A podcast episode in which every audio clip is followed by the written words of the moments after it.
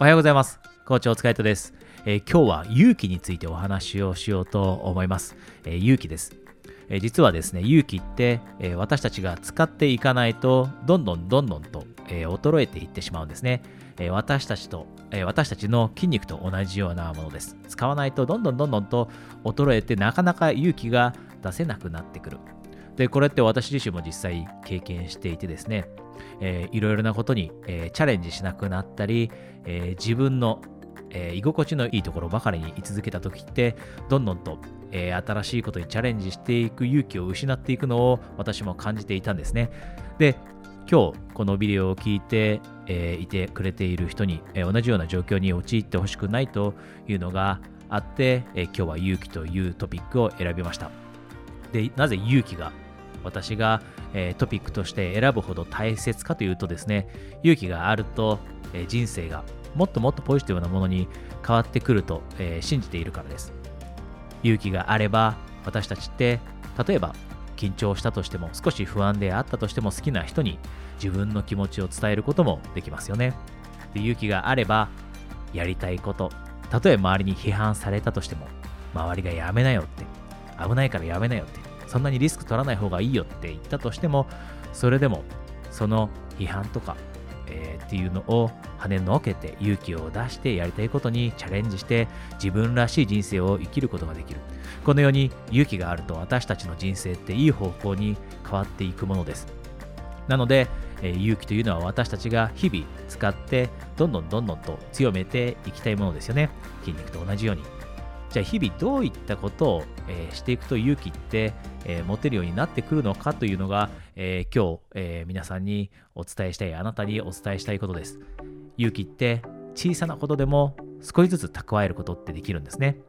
例えば日々の生活の中で普段から、えあまり自分の意見を言う人ではないのであれば仕事でですね、えミーティングに参加した時にあえて手を挙げて自分の意見を言ってみるこういった少し小さな勇気を出してみるということだったり、または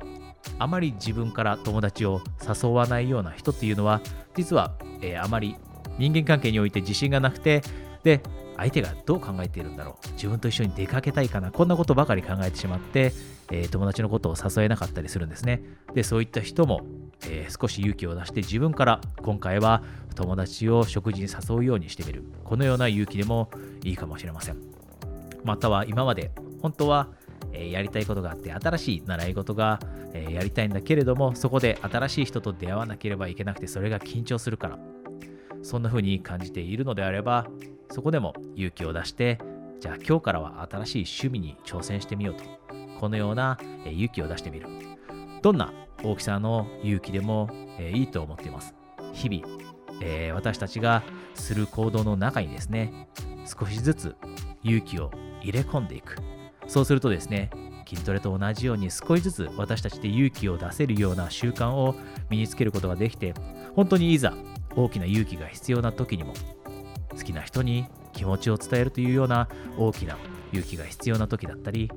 本当にやりたいことに挑戦する、リスクを冒してでもやりたいことに挑戦しなければいけない、そんな時に必要な勇気、これも出せるようになってきて、人生がよりいい方向に進んでいって、そしてその結果ですね、あなたはもっと今よりも自信を持てるようになってくると思いますので、ぜひ今日お話したこの日々小さな勇気を試してみるということを、えー、一緒にやっていきましょう。え、それではですね、今日も、え、一緒にエクササイズをしましょう。え、今日は、え感謝の気持ちを感じてもらいたいと思っているので、えあなたが今、例えば持っているものだったり、または、え経験していることですね、その中から3つ、え感謝していること、または感謝しようと思えばですね、意識すれば、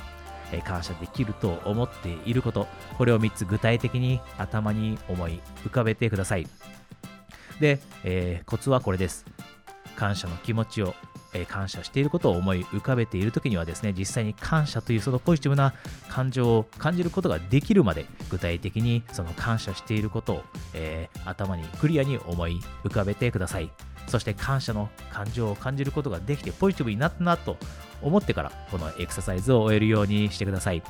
えー、それとですね今日は、えー、皆さんに大切な、えお知らせがあります。えおそらく、えこのビデオを聞いてくれている方の中にですね、え自分に、え対してあまり自信がない、こういった、え悩みを持っていたりする人がいると思います。でそういった人のために、えー、オンライン上で、えー、10分間で簡単に受けられる、えー、地震簡単診断というものを作りました。これは私の運営しているサイト上で簡単に、え診断を受けることができます。そしてその診断を受けた後にですね、え結果が出た後に、えどうすればあなたがもっともっと、え自信を持てるようになるのか、えそういったお話もしますので、えー、ぜひ今あまり自分に対して自信がないという人は、えこのビデオの下にあるリンクからですね、え自信簡単診断をぜひ、え受けてみてください、えそれでは皆さん、え今日も素晴らしい一日をお過ごしください。